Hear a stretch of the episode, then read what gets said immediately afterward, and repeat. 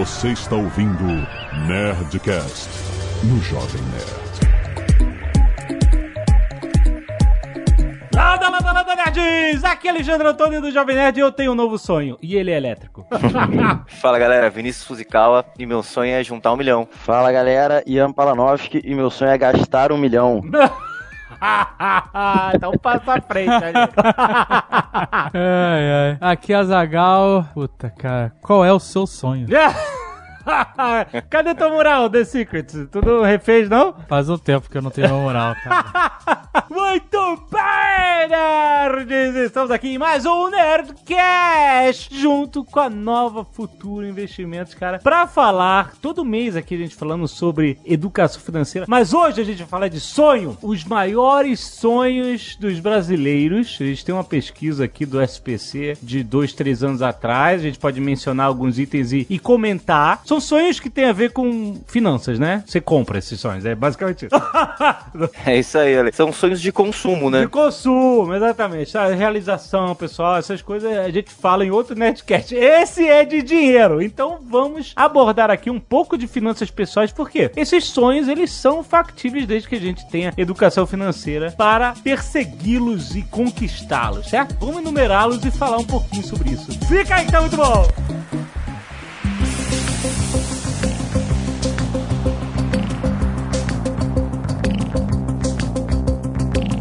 Vamos lá, os maiores sonhos de consumo dos brasileiros. Eu acho que casa própria ainda é o, o número um, né? Acho que eles já até tiraram da pesquisa para poder é, entrar mais nos outros, porque casa própria é número um, né? Ia distorcer muito a pesquisa, né? É uma pesquisa que já tem algum tempo, ia distorcer porque a, a galera ia falar casa própria mesmo, não tem jeito. Mas tem algumas coisas aí meio bizarras aí que eu achei dessa lista que a gente vai conversar um pouquinho ali. Tipo o quê? O que, que você achou bizarro? Cara, achei bizarro um pouquinho de academia. Eu achei realmente. E restaurantes badalados. É um grande sonho do brasileiro. Academia de, de, de, de malhar? De- Academia? de- Fitness? É, isso aí, isso aí. Isso é sonho de consumo?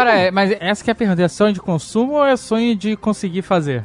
É, é sonho, é, exatamente. Porque são duas paradas. é sonho de, de, de consumir, de conseguir pagar e conseguir fazer. Mas tá caro assim a academia? Ah, cara, tem umas bem caras aqui em São Paulo. Mas, cara, tem academia bem barata. É, porque a galera quer fazer uma academia é, badalada. por- é, a badalação. Que é na academia que a- o aparelho faz por ela o exercício, né? Eu lembro uma vez que vocês falaram, fizeram um Nerdcast, era o No Gym, né? Você paga pra não ir na academia, não é, isso? é, essa. Nossa essa é. startup que não entrega nada. Você paga só. Era quanto? Metade do preço ou um décimo do preço? Um 10% Ah, Era, do preço? bem, era bem Era bem barato. abaixo. pelo era inclusive barato demais pelo serviço que a gente tava entregando. Exatamente, era bem baixo, você pagava a academia e aí a academia não existe. E aí você não vai, porque você não vai mesmo na academia, então. Eu quero entrar de investidor antes nesse negócio aí, Ale. Você sabe quanto é que tá uma, uma dessas aí, badaladas? Essas que tem uma letra e um ponto de exclamação depois, é isso? A pesquisa, ela assim, ela, ela foi só perguntando, é, ela é superficial também. Até entrei na pesquisa, mas ela não detalha tanto, assim. Ela fala mais um pouquinho quais que são os sonhos, qual que é o público que foi feito, a classe que foi feita, com a quantidade de pessoas que foi feita. Só que ela não detalha tanto aí o que, que as pessoas falaram, que tipo de academia ou que tipo de restaurante, é mais uma questão de sonhos mesmo. E acho que a ideia do programa é, sei lá, tentar ajudar as pessoas a fazer isso com o dinheiro. Porque muitos dos sonhos, por exemplo, o primeiro sonho que todo mundo quer, tirando a casa própria, é viagem internacional. Que eu acho que, pô, de uns tempos pra cá ainda ficou mais ainda é, em alta e todo mundo quer viajar pra fora e ainda é o top, é o, é o que as pessoas mais querem é viajar pra Ah, fora. Tipo, tirando. Mais do que carro, carro sempre foi uma parada também forte pro brasileiro. Mais do que carro. É, primeiro você tem viagens internacionais, viagens nacionais e depois carro. Olha aí. Então, é, eu acho que é um bom tópico pra começar, porque viagem internacional é um negócio que a gente consegue realmente colocar no radar, né? Tipo, não é que nem comprar uma casa, que é um puta, um movimento de uma vida aí. A pessoa pode planejar uma viagem durante um tempo, pode. Não, mas a pessoa pode planejar qualquer coisa. Certo, Pode. mas pra financiar, entendeu? É uma parada que você, né? A tudo pessoa tudo fazer- pode ser financiado. Uma viagem pode ser financiada. Depende da viagem que você quer fazer. Se você quiser ir lá pras Ilhas Maldiva, Ah. pagar de blogueiro, é uma fortuna. Se bobear, mais caro que uma casa. É verdade. Eu vou pedir a ajuda do Azagal. A gente tentou fazer fazer uma continha aqui pra ajudar o pessoal. Cara, daqui dois anos e meio vai ter a Copa do Mundo. Vocês foram na última Copa, né, Ale? Deu uma passada lá. Pô, já- pô, como, como assim? Fugiram de russo, não foi isso? É, teve, teve alguns, algumas complicações, realmente. E A gente tentou traçar um planejamento. E eu trouxe também o Ian pra falar isso, que assim, cara, fica muito difícil. Deixar, vamos trazer um investimento pra dois anos e meio pro cara conseguir realizar esse sonho. Cara, dois anos e meio muita coisa acontece. Então você tem que, sei lá, pegar vários investimentos durante o caminho. É, Ou mas. até ir mudando o teu investimento, né? Tem Você vai mudando. começar com alguma coisa e você pode mudar. Mas a gente fez uma conta, eu vou pedir sua ajuda, Zagal, pra ver se a minha conta tá batendo aqui. É uma conta pra ir pro Catar. Não sei, eu peguei esses números da internet aqui, mas vamos ver se dá pra viajar pro Catar pra assistir a Copa com esse valor aqui que eu fiz a conta. Fala aí. Vamos catar, gente. Vamos focar na outra de, do Japão. Qual é? a- Não, qual é? a Japão ca- Olimpíadas, não é? Qual é? É a Olimpíada. Ah, A Olimpíada tá, tá, é ano que vem, maluco. Ano que vem, Olimpíadas? Não, mas vamos lá, fala do Catar aí. Não, mas pera, rapidão. Qual é a Copa depois do Catar? É Estados Unidos. Estados Unidos, pô. É, essa aí é que ele tem um monte de crediário. É, mas essa do Catar. Pô, do Catar até que eu vi, cara. Não sei se vocês já foram pra lá, mas. Não. é, o preço, os preços, não- eu pensei que era mais caro. Mas, por exemplo, de passagem aérea eu vi hoje algo em torno de 4.500 reais e de volta. É. Não, assim, hoje, pro Catar, Catar é longe. É porque o Catar não deve ter lá uma oferta de Se voos, tu né? for querer comprar uma, uma passagem pra Orlando no, no meio do verão, assim, tu vai pagar isso. É, isso aí. Mas daí é com, é, são 24 horas de voo, tem parada. Nossa senhora, é longe pra cacete. 24 horas? Como 24 horas. 24 horas tu vai pro Japão, maluco. Mas tem escala, né? Ah, porque tem um monte de... Ah, tá bom. Aí tu vai no catacorno bonito. Ah, Não, depende do que do teu budget. Sim. Você pode ir na primeira classe, 24 horas de primeira classe. Não, não, mas É, vamos, vamos é, na realidade aqui. Mas a realidade de cada um é, é bem diferente. A do Ian, por exemplo, ele só É, vai de primeira classe, né? Exato. O cara que sabe o que tá É fazendo. melhor, porque aí você só vai direto, não tem muito incômodo, vai vendo TV. Cara, eu nem noto passar, pra ser sincero, Vini.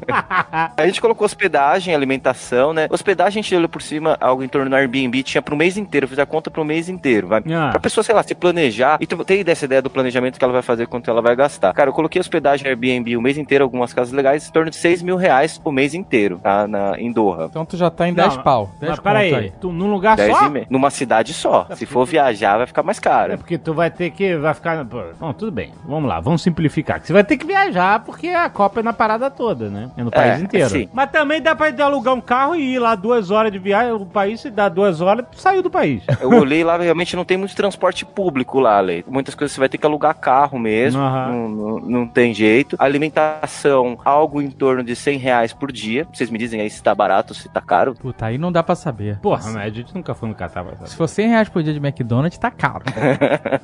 Ah, Se for 100 reais por dia de restaurante estrelado, tá barato. Tá barato, tá barato. Vamos colocar 100 reais? Se a galera, pô, Tá, ir vai. lá pelo menos. Mas o cara vai 3 ficar mil. 30 dias sem conto por dia, ele tá falando 3 por mil reais de pessoa, comida. Por pessoa. De comida. De comida. Isso aí. Mas peraí, peraí, esse teu Airbnb cabe quantas pessoas? Cabe três pessoas. Então a gente pode quebrar o valor dele em 2 mil. Em 2 mil. Então a gente tá falando de 4,400 de passagem, mais 2 mil de Airbnb, Seis. mais 3 Mais- conto de comida. É, mas, ô Vini, sendo Airbnb também, dá pra você comprar coisa no mercado, né? Ah, é? precisa só comer na rua. É, ah, café da manhã. Faz vai- sanduíche de pão de forma com queijo e presunto, amigo. E é ritmo de Copa do Mundo, né? É, exato. você não hein? quer se alimentar nesse momento. Eu acho que aí tudo é a proposta, né? Que o cara tá disposto a fazer. Se ele quiser gastar menos, ele vai gastar menos. Dá pra gastar menos do que esse que a gente falou, só que a gente colocou, sei lá, mais uma média, né? Vai no 100, porque um dia tu vai lá na- no restaurante mais maneiro, tu vai. Eu não sei como é que é essa questão, mas se for de hostel no Catar, deve ter hostel bem mais barato, você conseguir pagar também muito menos em hospedagem, mas Não, não, melhor não, hein? Melhor não. Hostel no Catar, na Copa do Mundo, é uma fórmula. Então vai sair daí. É bom que quem for já grava um Nerdcast viajar e se fuder. Já grava. Tem tudo pra dar merda. eu também achei, não quis dar essa dica pra ninguém. Falei, ó, tem tudo pra dar errado, cara, mas Ô, gente, eu tô olhando aqui ó, no Google Maps aqui o Catar, e você falou, ah, vai ficar em Doha. Mas não tem outra cidade no país inteiro. É Doha e deserto. é Onde é que vai ser esses outros jogos aí, maluco? por isso que ficou mais fácil fazer aí. É, é, realmente você tem que ficar em Doha, porque senão você tem que cavar um buraco no deserto. A conta dos ingressos, levando em consideração a última Copa, se você fosse assistir um jogo da primeira fase, um jogo da quarta de final, um jogo da oitava de final, a semifinal e a final, levando em consideração a Copa passada, você gastaria algo em torno de 3.600 reais em jogos não em cadeiras muito caras. Pô, mas tá bom, tá um preço bom. Pra, pra ver a final, Pra ver a final, se pegar Pô. arquibancada. tá ótimo. 1.400 reais a final, né? E depois o, o preço vai caindo, né? Mas isso daí deve, deve encarecer um pouquinho, tá? Vamos arredondar pra 5 contos aí. Cinco contos? É, porque eu tô achando barato pra essa quantidade de jogo. Me ajuda na conta, Ian, que já mudou tudo aqui, cara. Ah, Não, mas ele compensou ali teu Airbnb no preço do aluguel. É, exato. Vou pra de novo. Um rebate no outro. Aí seria um total de uns 18 mil reais. Eu achei que ia ficar mais caro, tá? Ficar um mês no, no Qatar, planejando bem. Só lembrar que você começou falando que eu viajava de primeira classe. O cara tá falando que 18 mil reais já não é caro. tudo bem, tudo bem. Mas é um mês de viagem, né? E você vai pra. Copa. E aí, se você colocar inflação aí no período que tem essa inflação, ficaria, vamos colocar algo em torno de 19 mil reais pra fazer, eu tô arredondando as contas aí. Cara, e eu fiz umas contas ali, tipo, sei lá, eu falei, vou- vamos pegar o que que eu precisaria fazer de investimento. Se o cara quiser hoje e fala, decidiu, eu quero ir um mês pro Catar, ver a Copa do Mundo, tantos jogos e tal, o que, que ele precisa fazer? Quanto dinheiro ele precisa juntar? Cara, com 500 reais dá, por mês. 500 reais? É, 29 meses. Peraí, mas qual é o montante total? o montante total vai variar de acordo com o investimento, tá? Então eu fiz a conta por cima assim, se você pegar, por exemplo, uma LCI que tá pagando 93% do CDI, eu peguei uma média aí. Tudo isso daí tem muitas variáveis, porque a LCI tem valor mínimo de aplicação de mil ou dois mil, mas eu tive que arredondar a conta pra gente chegar num, num denominador. Qual era o, o- o total de, de grana que o cara ia gastar no mês? Com inflação, 19 mil. 19 mil. Ah, tá, 19 mil. Se você levar em consideração a inflação pra esse período, são quantos meses ainda pra Copa, Vini, mais ou menos? 29 meses. 29 meses, tá? Então ele, ele teria aí, se ele investisse numa LCI de 93% CDI, algo em torno de 19,700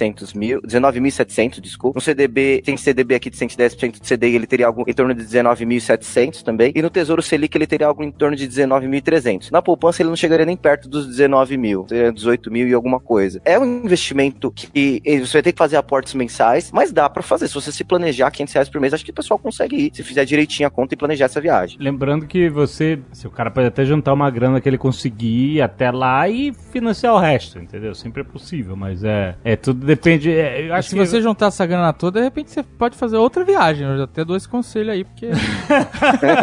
Exato, ah, não- é, exatamente. Junta essa grana e vai juntando até a Copa dos Estados Unidos, vai ser mais negócio.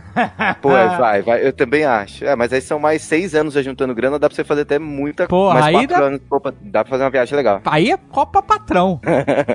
Las Vegas, depois Copa, depois Las Vegas, é isso aí. Porra, Eu acho isso que- Aí, mas sai é- do jogo e vai pro cassino. Mas o cara pensa assim, caralho, vai ficar dois anos juntando aí 500 reais por mês. Às vezes tá apertado, não dá, o cara tá, tá indo de, de contra-cheque a contra-cheque todo mês. Mas, eu acho que o que a coisa que a gente pode parar pra pensar, sempre da onde tirar um dinheiro extra que você precisa, é o seguinte, corte de gasto. Então, às vezes você não precisa, ah, caraca, eu não, eu não consigo botar mais 500 reais do que eu já gasto com meu salário, meu mês e tal. Não consigo botar mais 500 reais pra juntar, eu vou precisar dessa grana. Mas, às vezes, se você parar, começar a enumerar, botar bullet point, faz um no papel, no notepad, o que for, toda a grana que você gasta com todas as paradas, e você começar a cortar um negocinho aqui, outro negocinho ali, você vai ver que surge dinheiro do nada, entre aspas, né? Porque você tá simplesmente cortando um gasto, entendeu? Você não tá tendo que adicionar mais reais à sua renda, você tá simplesmente mudando a saída dele, né? Ele chega a você e sai por mil lugares diferentes, às vezes cortando um tipo de lado, tipo assim, ir ao cinema menos vezes por mês, ou cortar algum outro tipo de lazer que você possa viver, sabe? Cortar uma assinatura de um streaming que você não precisa. Tipo, ah, eu tô dois streamings aí. Corta uma assinatura, fica com um streaming só. Até no que você tá falando, teve uma situação engraçada comigo e com a minha esposa. Ah. Por exemplo, nessa conta do Vini, da parcela de 500 reais, a gente tá falando ali do cara juntar todo dia 23 reais. Ou seja, se a gente trabalha o dia inteiro, você sai às vezes, compra 10, compra um chocolate,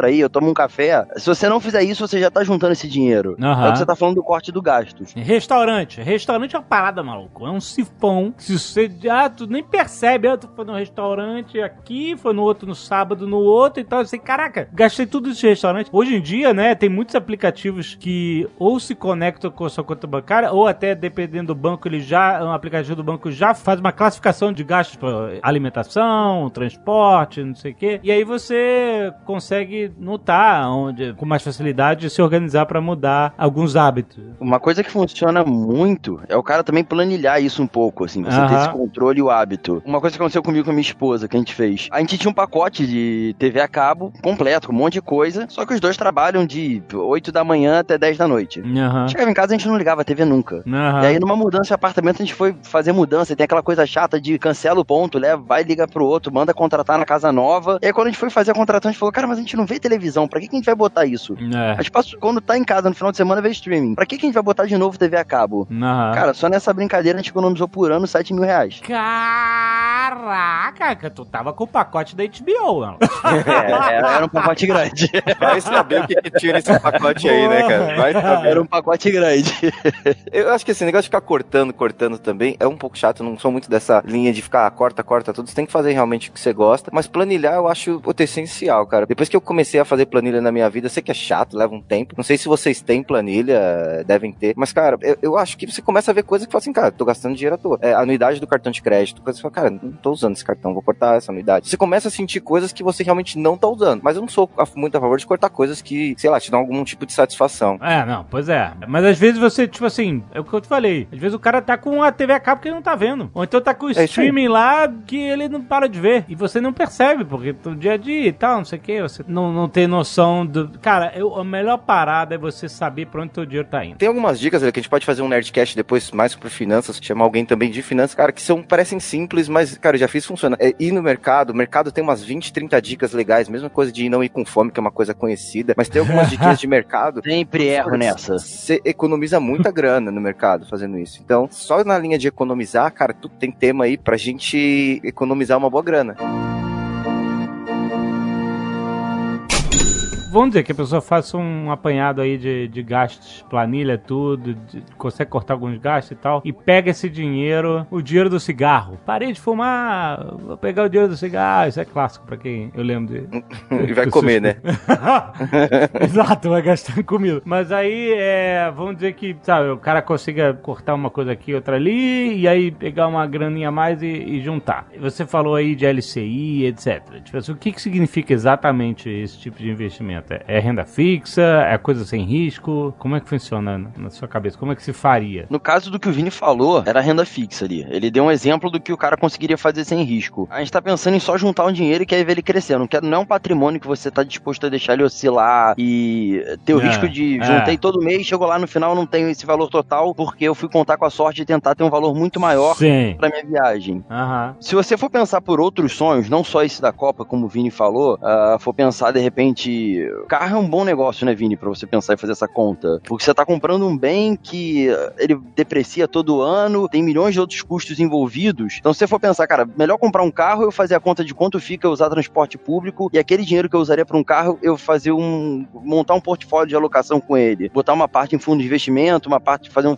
uma reserva de emergência pra mim outra parte numa renda fixa. Aí sim, esse patrimônio, por ser um valor maior, faz sentido você botar uma parte dele com uma exposição maior a risco, a fim de ter uma rentabilidade mais alta lá na frente. E Nesse exemplo aí que a gente deu da Copa do Mundo, o que eu faria, tá? É, eu começaria a colocar esses primeiros aportes no Tesouro Selic, que é, é um investimento que se tiver algum problema, ele tem liquidez, você pode resgatar, ele, você pode resgatar ele a qualquer momento, e ele tem um valor de aplicação baixo, né? Que é algo em torno de 90 reais, então você já consegue fazer. Eu começaria pelo Tesouro Selic, eu juntaria aí, sei lá, o primeiro ano no Tesouro Selic, depois eu pegaria a parte desse dinheiro e ia migrando para L6 e LCA, tem valor um pouco mais de aplicação, que é em torno de mil reais. E eu já teria montado uma reservinha de emergência ali, se eu precisasse usar esse dinheiro, cancelar o sonho da Copa e sei lá, e ter que pagar o hospital da minha mãe ou da minha, da minha filha, também serviria para isso. Então é uma alternativa que dá para fazer. Mas aí, por exemplo, você falou que tem liquidez no Tesouro Selic. Mas tem tesouro que não tem liquidez assim, né? Que você tem que ficar um tempo lá, seis meses. e- Como é que funciona? Essa, qual é a diferença? Como é que o cara... Todos os títulos do Tesouro você pode resgatar antes, tá? Lê? Não tem. ele- Ah, o Tesouro tá. ele recompra de você todos os dias. É que alguns ele tem um certo risco, vamos dizer entre aspas, um risco se você vender antes, que você pode vender com uma taxa, com um rendimento menor do que o combinado, ou até mesmo por um valor menor do que você aplicou. O Tesouro Selic é mais adequado para isso do que o pré-fixado ou aquele que paga inflação mais uma taxinha aí, por exemplo. Ah, mas você pode até retirar com um valor menor que você aplicou, né? Você tem uma perda aí. É difícil, mas pode acontecer, pode acontecer. No Tesouro Selic, é- não. No Tesouro Selic não tem essa possibilidade. Porque eu tava pensando que, pô, às, às vezes o cara, pra se forçar a juntar dinheiro e não, puta, não quero mexer nesse dinheiro, se vale a pena o cara, ah, vou procurar um, um investimento sem liquidez ou com uma liquidez mais longa pra pra que eu não mexa nisso? Pra que eu me force a não mexer nisso? Acho que é uma questão de educação, porque o que, que a maioria dos brasileiros fazem? Cara, ele pega essa mesma grana, ele vai lá numa agência de viagem, nada contra, e ele paga essa mensalidade pra agência de viagem. As pessoas fazem isso antes da viagem? Ah, sim, eu já vi casos de agência de viagem que a pessoa vai parcelar antes da viagem. Então ela vai pagando na agência de viagem pra depois chegar lá e ter uma diferençazinha ou não ter nada e já aproveitar a viagem. Ela paga antecipadamente também. Então, acho que juntar o dinheiro de qualquer forma é melhor. Mas pelo que eu vi aqui também, a maioria das pessoas vão viajar. Na pesquisa ela fala isso: 12% das pessoas viajam com dinheiro de empréstimo, não viajam com dinheiro próprio. Sei o quê? Financiando. Caraca, aí é loucura. Financeiro. Aquela questão de querer resolver o sonho pra hoje. Puta, tem um sonho de viajar. Vou lá no banco, me dá dinheiro, pega e entra no, no avião e vai embora. Então é isso. Os juros é muito alto pra fazer isso. Eu não aconselharia. É isso que eu queria saber. Quanto que o cara perde nesse esquema em relação a juntar grana? Assim, a vantagem de juntar grana seria você evitar juros, certo? Aliás, nesse caso, se você tiver investimento, fazer os juros trabalhar ao seu favor e não contra você, né? Você tá fazendo o seu dinheiro render com juros em vez de você gastar dinheiro com juros financiando algo. Podemos fazer um exemplo mais fácil, que seria o do carro, que acho que Sim. é muito visível isso que no do carro, que é o terceiro maior sonho do brasileiro. Acho que ah, algum tempo atrás devia ser o segundo. Aham. Mas hoje em dia, viagens eh, eh, sobrepostas, cara, carro é bizarro ali. Carro. Cara, se você fizer uma conta. Eu tava fazendo as continhas hoje pra gente fazer o programa, e aí eu até chamei o Ian pra gente fazer, pra gente alocar os investimentos. Mas carro é realmente assustador. Porque a gente pegou um carro assim, um valor de 70 mil reais. Você acha um valor legal pra fazer a conta hoje em dia? Porra, cara. Lembrando que ele falou do Ian viajando de primeira classe. Só para lembrar esse ponto, deixar aqui. Ah, vai. Quer diminuir esse valor? Vamos com 70? Que carro tu compra? Tu quer comprar o quê? O Honda City, um negócio assim? É, cara, é uma, um, com quase 70 mil reais hoje você compra um Toyota, um Corolla, um Honda City, ou você compra um, sei lá, um Nissan Kicks, alguma coisa Ah. Desse tipo de, de carro. Tá. Vamos usar como exemplo, tá? Só pra você ver a questão da desvalorização do tempo. Aham. Hoje, se você pegasse a maioria das pessoas fazem financiamento de carro, sei lá, por 5 anos, 60 meses eles demoram pra pagar. É um financiamento muito comum aí nos bancos. Uhum. Se o cara hoje ele pegasse mil reais, mil reais por mês, e ele guardasse por 60 meses, é muito difícil ele guardar é, mil reais por 60 meses dessa disciplina. Ele ficar 5 anos no ano de metrô. É, é, Não sei se é um sonho dele, mas é, é difícil. é, porque a vida acontece e é isso aí. Tudo. É isso aí. Ele teria juntado 60 mil, né, de dinheiro aportado. Ele teria algo em torno de uma LCI aí de 92% do CDI, algo de em torno de 70 mil, um CDB 120% do CDI, 71 mil. Isso porque a Selic tá muito baixa, né? Então esses rendimentos hoje estão menores. Se você colocar na renda variável, se você mudar um pouquinho, isso pode ter um rendimento melhor. Só que quando você fala assim, ah, mas Vini, o que que diferencia eu financiar um carro ou eu comprar o carro à vista? Cara, o cara comprando carro à vista, ele vai pagar 70 mil reais no carro, vai ter desconto, vai ter uma série de benefícios. Se ele financiar isso, a taxa média de juros do financiamento de carro, eu tava lendo uma, dando uma olhada, é 16% ao ano. Então, ou seja, em 5 anos ele paga dois carros. Ele paga 140 mil reais num carro de 70. Nossa! E numa taxa de depreciação, que o, carro deprecia mais ou menos 8% ao ano. É uma média que eu olhei também na internet. Depende de cada carro. Vamos falar com média. Você teria um carro que vale 40, você pagou 140, e essa é a grande diferença dos juros e de você comprar à vista. Mas você também ficou 5 anos andando de metrô. Se é um sonho, é um sonho que você lutou pra realizar. Eu penso um pouco assim. Caraca, maluco, mas é muita grana. O Dave tá aí com o mesmo carro há quantos anos, não tá, Dave? Você sempre, sempre fala isso, não fala? Eu vendi ele há pouco tempo. Entendeu? Agora eu tô sem nada. Sem carro, Dave. Aham. Só de Uber. Nem isso, que eu moro em Curitiba, né, cara?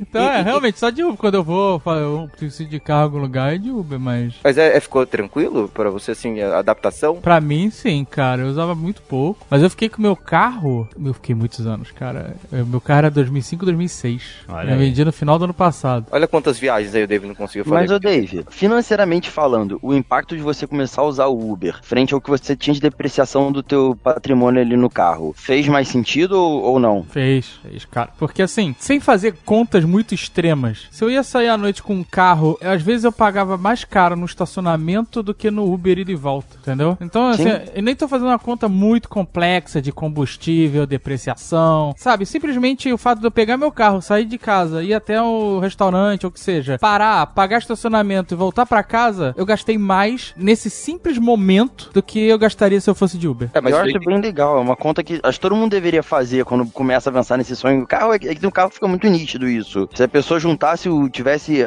o hábito de juntar ali todo mês o valor e começasse a investir esse dinheiro e fizesse a locomoção via Uber ou algum transporte público, a diferença financeira é muito grande. É que a parada do carro, ela assim, cada caso é um caso, né? Tem muitas pessoas que o carro é um sonho, é um, sabe, é uma conquista mesmo, né? Ter um carro e tal. Ou a pessoa usa pra trabalhar. É, muita gente usa pra trabalhar. Assim, mas quem usa carro pra trabalhar, a não ser que você seja motorista de Uber, não faz muito sentido. Às vezes o cara precisa do carro Não, como, como às vezes a pessoa tem uma- um carro como necessidade. Ela precisa É, se é. locomover, seja lá a qualquer hora, não pode ficar dependente de terceiros, é, ou, sei lá, tem criança pequena, ou, É. ou, sei lá, existem pessoas que têm motivos. Agora, se você for frio, frio falar, pensar nesse sentido, falar carro, sabe? Friamente, você não tem essa necessidade específica de, puta, eu preciso porque vai que tem uma emergência, e aí o carro vai me dar essa mobilidade. Na maioria das vezes, uma conta simples, que não precisa ser rebuscada, né, que leva em conta combustível, troca de óleo, manutenção, uma conta simples e básica, você fala, caraca... Porque assim, pessoas que moram em São Paulo, a maioria dos nossos ouvintes, né, pelo menos 50% vem de São Paulo. O tempo que você fica de trás de um volante, dirigindo, se estressando, se você tivesse dentro de um aplicativo, um, um transporte aplicativo, né, que seja, ou um táxi, ou Uber, ou o que seja, mas se você estiver lá fazendo outra coisa, já vale, na minha opinião, sabe? Ah, é, porque você tá. É. Teve algumas vezes que a gente foi para a gente tava em São Paulo e foi pra Seven Kings, né? E aí alugou um carro pra ir pra Santos, né? Comer um hambúrguer, visitar o Tucano e depois voltava pra São Paulo e aproveitava ia até outro lugar de carro e depois devolvia. Nossa, cara, é um pesadelo. Um pesadelo o tempo que se fica atrás do volante e vo- é improdutivo, né? Quando você dirige dentro da cidade. Uma coisa é você pegar o carro pra dirigir em estrada, viajar, o que seja. Outra coisa é você, sabe, terça-feira, sete horas da noite, atrás do volante do carro, indo do ponto A ao ponto B, cara. Pra comer um hambúrguer. É verdade. Não, pra comer um hambúrguer vale a pena. O problema foi depois. E pra Santos não foi o problema. O problema foi depois, cara, dentro da cidade. É Assim, se você parar pra pensar friamente, sabe? Não é algo que as pessoas decidem do dia pra noite. Mas, puta, eu acho que vale muito, muito mais a pena você pegar essa grana que você investiria num carro, sabe? Se você mora num lugar, claro, que te dá condições de usar esse tipo de serviço, né? Porque hoje em dia, a quantidade de transporte aplicativo e outras formas de, de mobilidade urbana, ela te dá essa vantagem. Antigamente não dava. Você dependia de táxi, era impossível pegar táxi. Puta, vou ter o carro pra poder me mover. Mas hoje em dia, pô, a quantidade de, de opções que você tem, sabe? É uma questão de, de troca. Eu também, você falou de São Paulo aqui, Dave, eu morava um pouco longe do metrô. E aqui a gente trabalha na Paulista em frente ao metrô, né? E aí eu tinha comprado uma casa, eu aluguei a minha casa, e aí peguei uma casa, aluguei uma outra casa perto do metrô, mais ou menos pelo mesmo preço, uma casa um pouco, um apartamento um pouco menor. Cara, isso facilitou minha vida em 200%, porque eu venho trabalhar e volto de metrô, demora meia hora, 20 minutos hoje em dia. Então acho que é uma escolha. Isso me ajudou bastante, eu não uso carro. Praticamente eu não uso carro também. É, eu aderi isso há bastante tempo. Pra mim é muito mais fácil usar aplicativo do que usar carro. Ah, durante um bom tempo, quando eu precisava viajar, pega final de semana, você queria viajar, eu alugava um carro, usava no final de semana e devolvia. Ainda assim ficava mais barato do que se o carro fosse meu, ficar cuidando de manutenção, ou o que você falou, você vai pra um restaurante, você tem que parar pra pagar o carro. Pra mim funcionou bem melhor essa troca. Às vezes é, você que tá ouvindo, tá pensando em fazer essa troca, não botou na ponta do lápis, às vezes vale você botar na ponta do lápis e pode ser uma coisa que vai te economizar grana. É isso.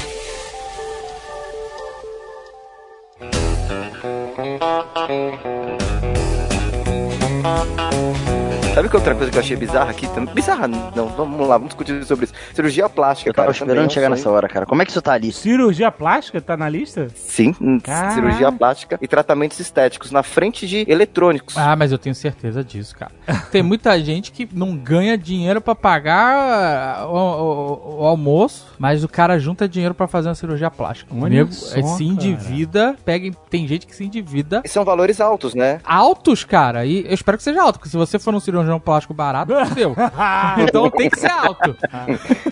É, então, é, é cirurgias médio silicone, essas coisas, tudo 10, 15 mil reais. Que também eu acho que pessoa, é, se vocês quiserem aqui, a gente pode montar um planejamento e, e não sei, é fazer o plano silicone pro pessoal e fazer um planejamento de, sei lá, dois, três anos, porque eu acho que seria o ideal pra pessoa fazer isso do que se endividar. Porque as taxas de juros que eu olhei também, pra essa parte de cirurgia plástica estética, ela é menor do que de financiamento de carro, mas ainda é algo em torno de 11, 12% ao ano, que é muito alto também. Mas você tá dizendo que normalmente tem que. Você teria que juntar porque plano de saúde não paga cirurgia estética, essas coisas. né? não paga, mas tem linha de crédito pra cirurgia estética. Ah, você você tá. consegue ir no banco e pedir um empréstimo pra cirurgia. Mas é, é um pouco mais baixo do que algumas outras. Depende também do banco, mas tem umas linhas legais também pra isso. Mas investindo sempre vai ser melhor. Uma que você vai ganhar no, no desconto e a outra que você vai ganhar no rendimento ao valor do tempo. Fazendo nosso trabalho aqui de julgar as pessoas, é, Se você parar pra pensar, eu acho que vale mais a pena a pessoa fazer uma cirurgia estética, plástica que seja, do que comprar um carro, por exemplo. Se ela tiver que escolher, sabe? Porque às vezes a cirurgia plástica vai agradá-la, sabe? A pessoa vai ficar feliz de ter feito, vai mexer com a autoestima. Às vezes a pessoa tem um narigaço, a pessoa é um narigaço, quer tirar aquele narigaço. Aí tira o narigaço, puta, agora eu tô me sentindo bem melhor e É, tal. é. Ou correção de dente, o que seja, ou até silicone, six pack, né? Tem que botar um six pack e algo que vai durar por um bom tempo, né? Agora, se você comprar um carro ou um eletrônico que seja, um celular, um smartphone, isso é muito perecível, né? É muito parecido, mas o carro também beleza, né, Dave? Também, é um fato.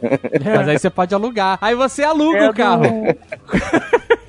A mais comum que a gente vê, assim, diariamente, eu acho que é a do eletrônico, Vini. É muito comum, tem um lançamento no celular novo, vai todo mundo e divide em X mil parcelas. O problema do eletrônico é que o preço, o último lançamento do iPhone X, não lembro do lançamento, era um iPhone, ele tava 10 mil reais. Acho que o preço ele caiu bastante agora. Cara, vai só fazendo um financiamento pra comprar um, um celular de 10 mil reais, ou juntando, tendo esse dinheiro guardado pra fazer isso. Porque a maioria das pessoas que eu vejo comprando esses, esses celulares é na linha de crédito. Eu não, dificilmente uma pessoa junta dinheiro pra comprar. É, o cara pode se programar também, assim. De novo, voltando ali, aquela parte de finanças comportamentais. O cara define que ele quer trocar de celular no ano que vem. Ele começa a se programar agora e tem uma noção do preço vir um pouco em linha com o último lançamento. Sei lá, quero trocar o celular da Samsung pro próximo que vai lançar em 2020. Você começa a se programar agora, a hora que chegar o celular, você já vai estar bem mais preparado pra isso. Você não vai se endividar, vai conseguir fazer o negócio de uma maneira correta. Isso é uma coisa legal. Você fazer um caixa antes, pra você chegar no lançamento você já ter. Você, por exemplo, pegar na conta da corretora, fazer uma caixinha, pegar o investimento e dividir em caixinhas. Aí você tem lá a sua caixinha da aposentadoria, que é a sua caixinha para longo prazo. Aí você tem sua caixinha da viagem, que é a sua caixinha pra médio prazo, sei lá, pra 3, 4 anos. E a caixinha do, do desejo ali a curto prazo. Eu vou trocar o telefone ano que vem. E a caixinha da plástica? Tem que ter também. Às vezes o cara quer implantar cabelo, é plástica. Todo, o Jovem Nerd tá ficando careca aí. É, eu- é Tem que verdade isso, fazer a Ale? caixinha, Jovem Nerd. E, e aí depois a gente vem com outras coisas na lista, que seria tratamento estético, que é, vai muito em linha de cirurgia plástica, né, eletrônicos, academia, restaurantes e restaurantes para ir com a família. Eu acho que são consumos bem imediatos, né, é, talvez sejam sonhos pra pessoa, mas não sei. É que tem um aqui na lista que é viagens de fim de semana, que é uma parada mais mais Essa lista toda é no depende, né? Porque, assim, Então, mas a viagem de fim de semana teoricamente é a viagem mais barata, a viagem que você pode Depende. do- Ah, eu quero passar o fim de semana em Paris. Porra, é não, totalmente caraca, possível. Não é uma viagem de fim de semana. Você É? É uma viagem internacional. Viagem de fim de semana é uma viagem próxima de onde você mora, esse tipo de coisa. Mas, mas se você for pra Argentina, é uma viagem internacional, ou não é? É, mas não é uma viagem de final de semana. não. Por que não? Porque tu vai ficar um Às tempo vezes, se mais. você mora em São Paulo, você demora mais tempo pra sair da cidade do que chegar na Argentina. Ah, É verdade. Isso é verdade. Mas experimenta e vai, quatro finais de semana seguidos pra Campos Jordão. Vai gastar um dinheiro também. Porra, é, Dá exato. pra ir pra Paris. Dá pra, viu? Não, mas eu quero dizer, a viagem de fim de semana é isso. É uma viagem que é mais curta, mais próxima de onde você tá e mais barata do que uma viagem internacional ou até uma mesma viagem nacional. Aí esse sonho encosta no sonho de ter na casa de veraneio. Não, mas aí é outra, pá, aí é, é outro esquema. Eu queria fazer um convite depois pra você, Ale e Dave. Cara, eu queria fazer um programa só sobre casa. Porque casa é um tema muito complicado. Aham. Financiamento, aí tem financiamento tabela saque. É uma coisa um pouco densa, mas é é onde a maioria dos brasileiros erram, sabia? Mesmo porque existe até uma conta que você pode fazer aí, que às vezes, se você por acaso tem uma grana que você pode. Ah, poderia estar investindo num, num imóvel e tal. De repente, vale mais a pena estar em outro investimento e você tá pagando aluguel do que você tá É porque assim, investindo. isso é bem delicado, porque É delicado, muita gente que mora de aluguel não tem uma segurança Uhum. de que vai ter um teto, entendeu? É, e aí o aluguel dá aquela impressão de tipo assim, ah, eu tô gastando dinheiro, não tô. Podia é estar muito botando mais assim- dinheiro no negócio que é meu, mas não é meu. eu É, é porque assim, muita dinheiro. gente não tem grana pra comprar um imóvel, mesmo que seja um crédito imobiliário que seja, muita gente não tem essa grana, mas não ter um imóvel gera essa sensação de, puta, se o cara me expulsar aqui, eu vou pra onde, né? Uhum. E a casa da pessoa é onde ela guarda as coisas dela, né? Quem ela é, as memórias. Casa própria, é. Né, exato. Então, esse é um sonho bem complexo, né? Que não é tão simples, é, ao meu ver, né? Eu conheço muita gente que mora de aluguel a vida inteira, inclusive. Eu já fiz algumas contas, isso varia muito. Se você tiver a grana toda, sei lá, 200 mil reais, é melhor você investir e morar de aluguel. Porque dependendo se pegar um fundo de investimento imobiliário, um investimento legal, vai te dar um rendimento melhor, você vai conseguir pagar o aluguel e rentabilizar ainda. Eu concordo que na letra fria faz todo sentido. E eu acho válido, mas sempre tem que levar em conta o emocional da pessoa É, nesse é o aspecto, perfil, é, sabe? Tipo, é. se as pessoas têm apego a ter carro, por exemplo, que é algo muito mais superficial e perecível e Não. finito, né? É, É, imagina um imóvel, né? Assim, faz muito mais sentido, né? Ex- Existem vários cálculos que mostram que se você morar de aluguel e pegar a grana é, é, e investir, vai valer mais a pena, né? É, É, você você, o imóvel deprecia que você tá alugado, é um problema do proprietário, não é um problema seu. Mas ele também pode valorizar também, né? Pode valorizar, esse que é o negócio. A gente teve um boom de valorização de imóveis aqui no São Paulo e no Rio. O cara comprou é, apartamento por 200 mil, foi vender por 500 mil, em pouca janela de tempo. Só que se ele tem um só, eu não sei se é um investimento, porque ele vai comprar por 200 e vender por 500, ele vai ter que comprar outro por 600. Então, É, porque aí o mercado já tá, exatamente, já tá é, o mercado já aquecido. valorizou. É, exatamente. Agora o cara que tem 3, 4 imóveis, aí já é um investimento, porque ele tá ganhando rendimento, tá ganhando aluguel. É, quando você tem um imóvel só que é sua residência, isso não é um investimento, porque o cara comprou por 200 vendeu por 500, vamos supor. ele vai ter que comprar um outro. É, por a não ser que ele venda e, e alugue. Aí beleza, deu certo. Mas mesmo assim, nesse período que ele ficou lá dentro, ele pagou IPTU, pagou todas as despesas que o imóvel gera, né? Sim, mas alugando também vai pagar isso. Sim, mas comprando você teve um, um upfront, né? Você empacou um dinheiro ali e ainda tá pagando isso. No aluguel você não empaca dinheiro nenhum. Você pode botar esse dinheiro pra trabalhar. É, você pode ter um. Porque assim, a, a parada do imóvel dar um boom, né, é, é muito subjetivo. Você não tem como prever, né, o crescimento, né? A economia pode dar uma quebrada e tá aí. Hoje em dia deu uma queda brusca, né? Agora tá se recuperando, mas é, nos últimos anos o mercado imobiliário deu uma, uma balançada forte. Né? Sim. Então, mas até os aluguéis ficaram mais baratos por causa disso. sei lá, um financiamento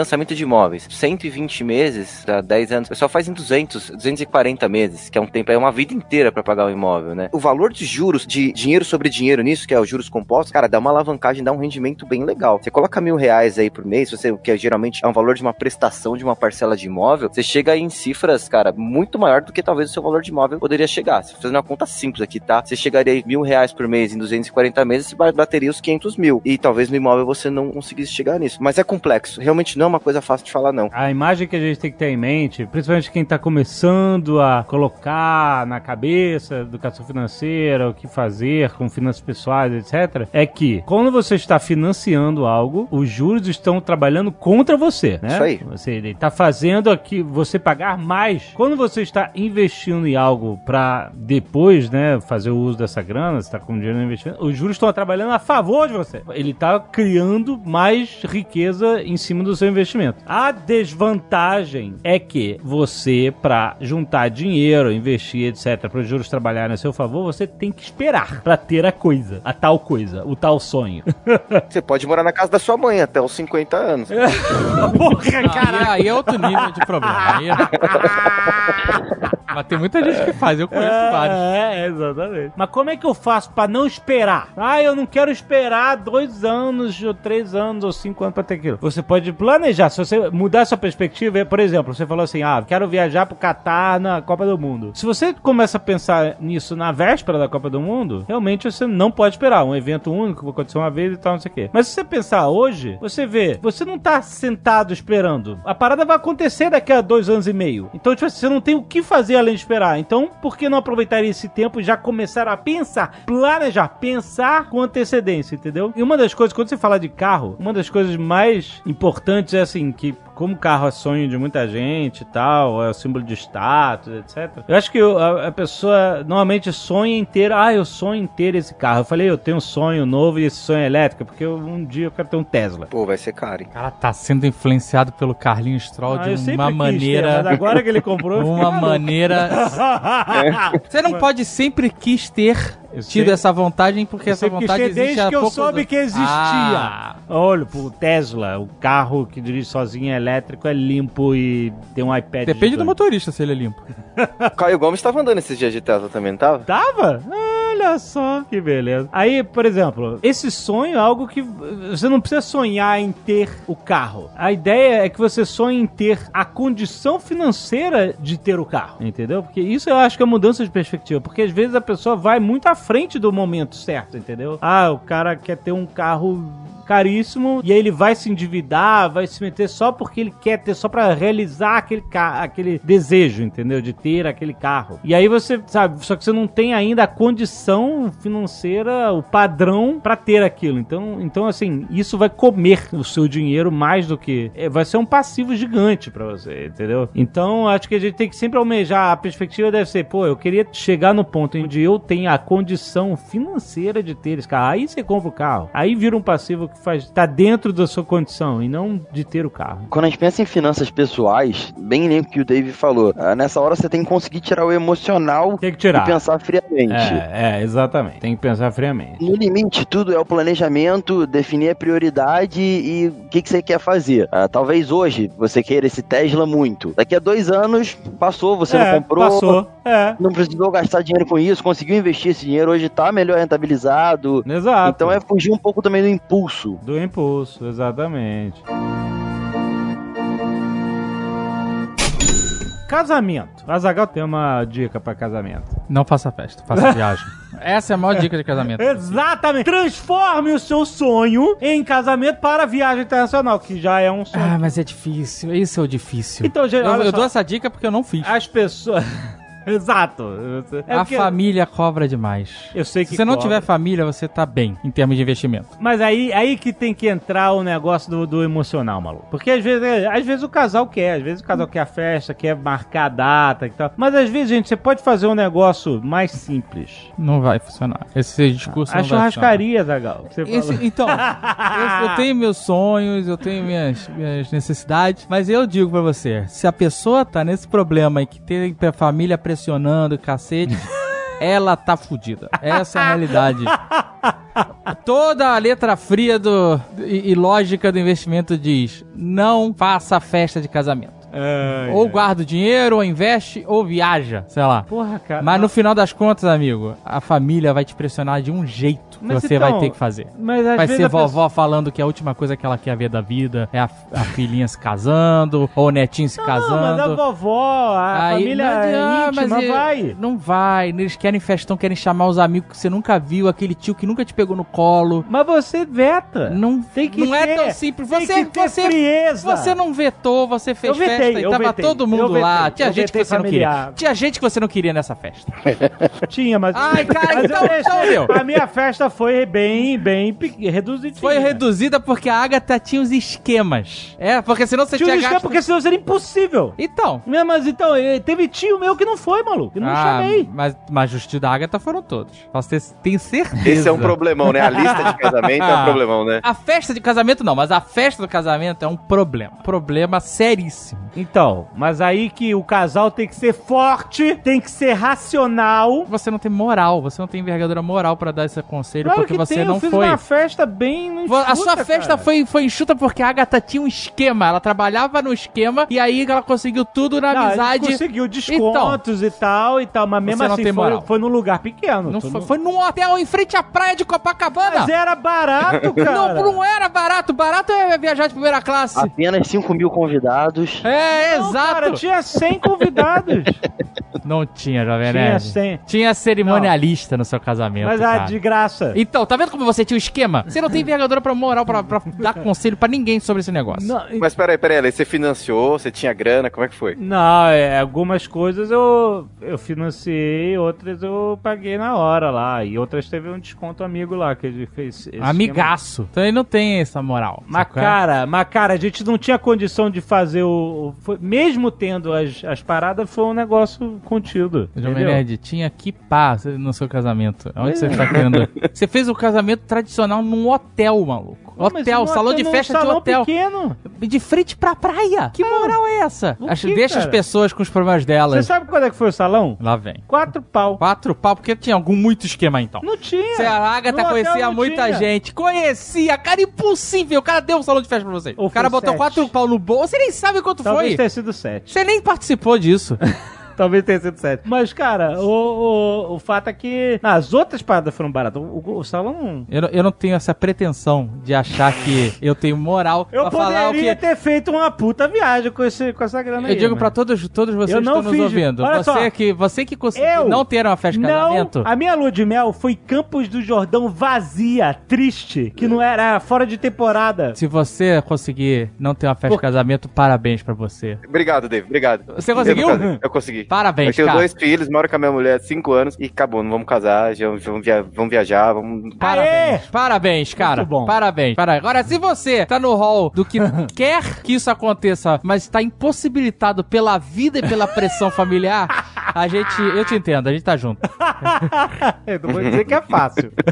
é uma luta, realmente. Mas esse aí é um dos mais delicados pra você tirar o emocional da história, né? É o mais delicado. É, isso É, aí. cara, é porque difícil aí mesmo. a... Até porque não é só o seu emocional. O segundo Dave é todo mundo. É o emocional Mas da- então- do noivo, da noiva, da família, da, da- da- dos amigos, dos tios, das pessoas que nunca te viram É, na vida. Então, o emocional de, o emocional de pessoas que você nem conhece tá envolvido É nisso. por isso que é uma indústria cara. Porque ela é emocional. Porque tem que ter, entendeu? E aí que tem que vir a educação financeira aí, pode. Quanto custa um casamento hoje? Casamento é na base do milhar. Tudo é na base do milhar. não tem nada quebrado no casamento. Você não consegue nada por 232 reais. Exato. Mas você acha que um casamento de 50 mil, 100 mil? Eu não sei, não, mas depende. Não, Cara, eu depende do acho que você gasta, assim, num casamento. Assim, depende, né? Mas eu acho que em São Paulo, vamos pegar em São Paulo, que a gente tá usando como exemplo. Eu acho que você gasta brincando os 50 mil. Quando você viu, já foi. Quando você viu, quando Mas você, depende. Eu tô falando que você pagou. Começa a fazer orçamento, salão de festa, carro, vesti- aluguel de vestido da noiva, roupa do noivo, Ah, noite de Ah, núpcias, tu falou aí. é, buffet. Aluga, a Agatha, a em vez de comida, tem muita lá. Aí, quando, você, quando você faz essa lista, é, atenção. é convite de casamento, é caríssimo. Convi- Então hoje é por e-mail. Manda por e-mail. Não é esse negócio de fazer convite com letra cursiva, papel. Que Aí tem manda cara que escreve, cobra 100 conto a letra. Então, esquece essa porra. Acabou o convite. Manda por e-mail. Cara, mundo, você fez isso? cacete. Você fez, a fotógrafo, bota lá, let's vamos, né? Let's vamos vale a pena. Puta, cara, cada linha que você bota nisso aí é uma paulada. Acho que Mas- mas 50 presta mil é pouco. Presta atenção, presta atenção. A Agatha foi muito inteligente nisso. Esse negócio de, ai, a noiva quer mandar fazer o vestido. Ai, porque ele vai usar o vestido pela primeira vez. Ai, eu não quero alugar o vestido porque outra pessoa já usa. Não interessa, seja racional, gente. A, a Agatha alugou o vestido. Lavou tá novo, que é assim e, que e ela, e ela, ela, assim, pra não dizer que ela usou. a- Se a Ela, pessoa fosse racional, ela não tá ela- fazendo festa de casamento. ela fez um começar. negócio. ela fez um negócio que era, olha só, era meio que um- uma conciliação entre dois mundos. Ela fez o primeiro aluguel de um vestido, tá vendo? Tipo, o vestido era noivo, é mais caro do que um aluguel de um vestido já usado, mas era mais barato que mandar fazer um vestido que você vai usar um dia e depois vai ficar mofando num baú ou qualquer coisa assim. E aí, então, tipo assim, foi um meio termo aí, da emoção com a racionalidade, rapaz. Lembre-se disso, ó, fale com a sua noiva, ou se você é a noiva, pense nisso. Primeiro aluguel, em vez de, de mandar fazer. Primeiro aluguel de vestido. Aí os caras vão, como é a primeira vez, eles vão ajustar tudo certo no corpo da noiva e tal, não sei o quê. E aí pronto. Todo vestido eles ajustam. E ele né? tá novo. E aí só você não precisa. Mas quanto guardar. é um aluguel desse vestido aí? Um primeiro aluguel, não sei É, hoje quanto? em dia. Quantos mil reais? Porque é tudo mil reais. Mas é mais barato que mandar fazer, maluco. Esse que é a parada. Amigo, Você vai é. economizando no, no- no- Planilha essa porra desse casamento. e vai Se não fazer uma festa de casamento é uma luz nesse seu caminho, corra pra ela. Essa é a dica que a gente dá. Se você não conseguir, tudo bem. Nós todos falhamos também. Uma dica, Dave, vamos lá. Se você gastar em torno de 800, 900 reais por, sei lá, a pessoa se conheceu, vai casar 4 anos depois, um tempo de namoro de 4 anos. Se ela colocar mais na renda fixa com 800, 900 reais, ela junta o dinheiro pra fazer um casamento de 50 mil. Agora, por exemplo, se ela colocou esse dinheiro na carteira do Pepa, ela deu, a carteira do Pepa deu 65% de rendimento em um ano. Caraca, a Pepa tá uma máquina também. Vocês fizeram seguro de vida pro Pepa? Porque, né? O problema é que é ação, se cair, aí você não casa. Você pega. Aí, ó. Aí, É aí eu gostei. É. Aí eu gostei. É vantagem. Você resolveu esse dilema. Você fala assim, galera, não dá, a ação caiu aí. Exato. É assim, vai rolar a festa se der tudo certo, ó. A gente tá juntando essa grana, vai juntar durante tanto tempo. Se no final do tempo o Pepa acertar, a gente bota essa conta nas costas do Pepa. a gente casa, faz festão, Aham. 50, 60 mil que... Chama o Pepa. Chama o Pepa, claro. Chama, chama. Se der tudo errado, a bolsa cair, porque não é culpa do Pepa, né?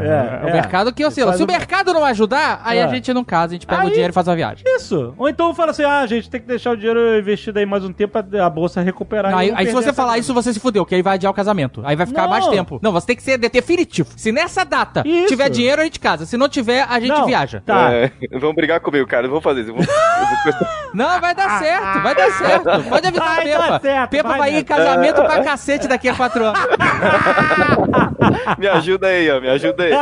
Você que jogou isso, cara. Boa sorte. Quero ver ficar explicando depois. Quero ver o pessoal aqui na porta da corretora. Se não der certo, Pepa, você acabou com o meu casamento. Antes dele começar. Eu quero ver a cara do Pepa se começar a receber convite de casamento, convite pra ser padrinho. Porque essa, essa é outra furada, ser padrinho de casamento. hein? Ah, essa é uma furada. Essa é uma furada. Essa é uma boa furada. Aí tem que ter outra caixinha só pra comprar o presente dos noivos. Ai, meu Deus. Por isso tem que abrir conta na corretora. É muito dinheiro que você tem que guardar pra comprar. Ah.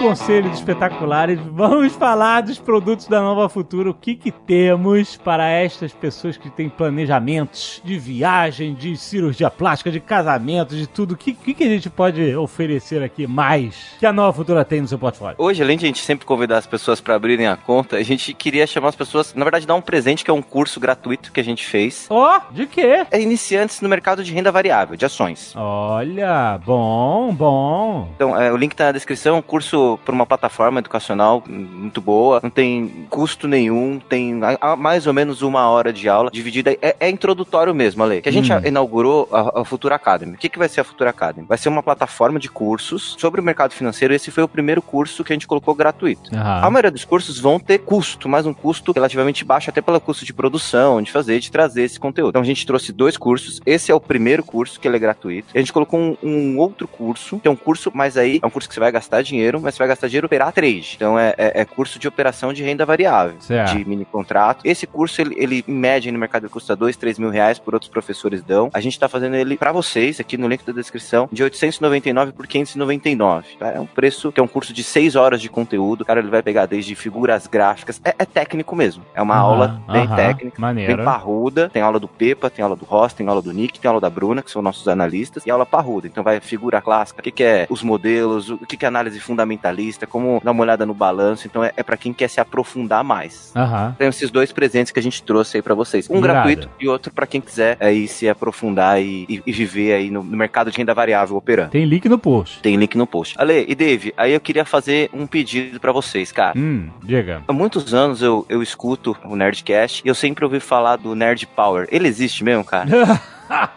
Uai. cara, eu já vi algumas vezes que me assustou. Aham. E assim, a gente tem um pedido. Cara, a gente quer ter uma meta aqui na corretora, que eu não vou pedir nada pra abrir conta nem nada. A gente tem uma meta na corretora que a gente quer fazer um conteúdo exclusivo com vocês para o YouTube, tá? Um conteúdo exclusivo pra renda variável. Olha, olha. Mas pra isso eu quero ver se você pode acionar esse Nerd Power. Que... O Ian tava me perguntando o que que é o Nerd Power, Vini. Eu falei, cara, não sei te explicar. Tipo Thundercats, cara. Os caras levantam a espada e vem a galera. Não sei. É exatamente isso que ele falou, tá? Ele não tá mudando. Ele usou Ah. essa frase. Aham, aham. A única coisa que eu peço em troca pra gente poder colocar como meta, pra gente colocar esse conteúdo aí à disposição, seria as pessoas seguirem a gente no Instagram. A gente tá hoje aproximadamente aí com 50 mil pessoas no Instagram. A gente queria que as pessoas seguissem a gente pra seguir o nosso conteúdo, pra ver as carteiras, pra ver o material. A gente tem uma metinha aí de dobrar isso até o final do ano. Então, é uma meta aí. E aí, você vai botar a gente pra fazer uma parada no YouTube com a gente, é isso?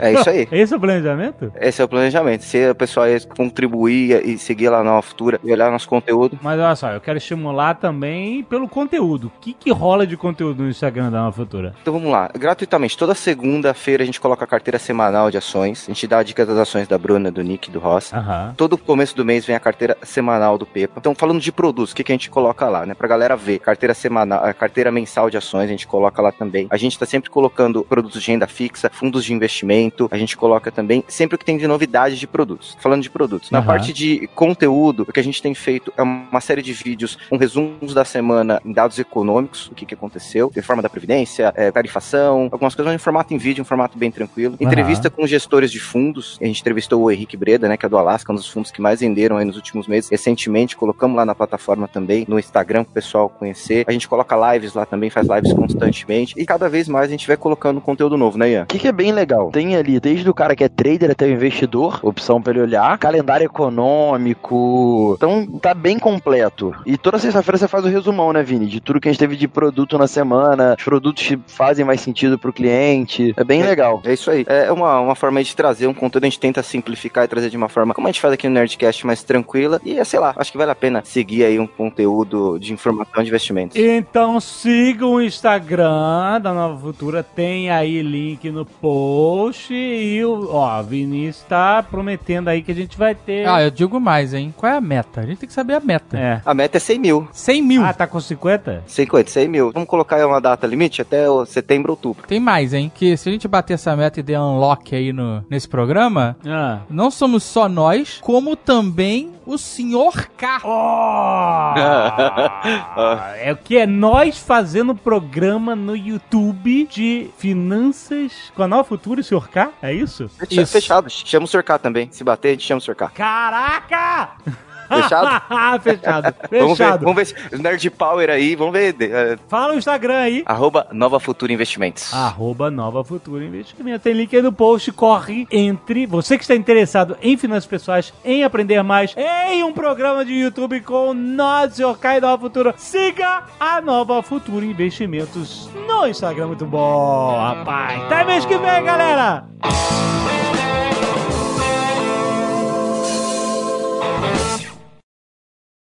Este Nerdcast foi editado por Radiofobia, podcast e multimídia.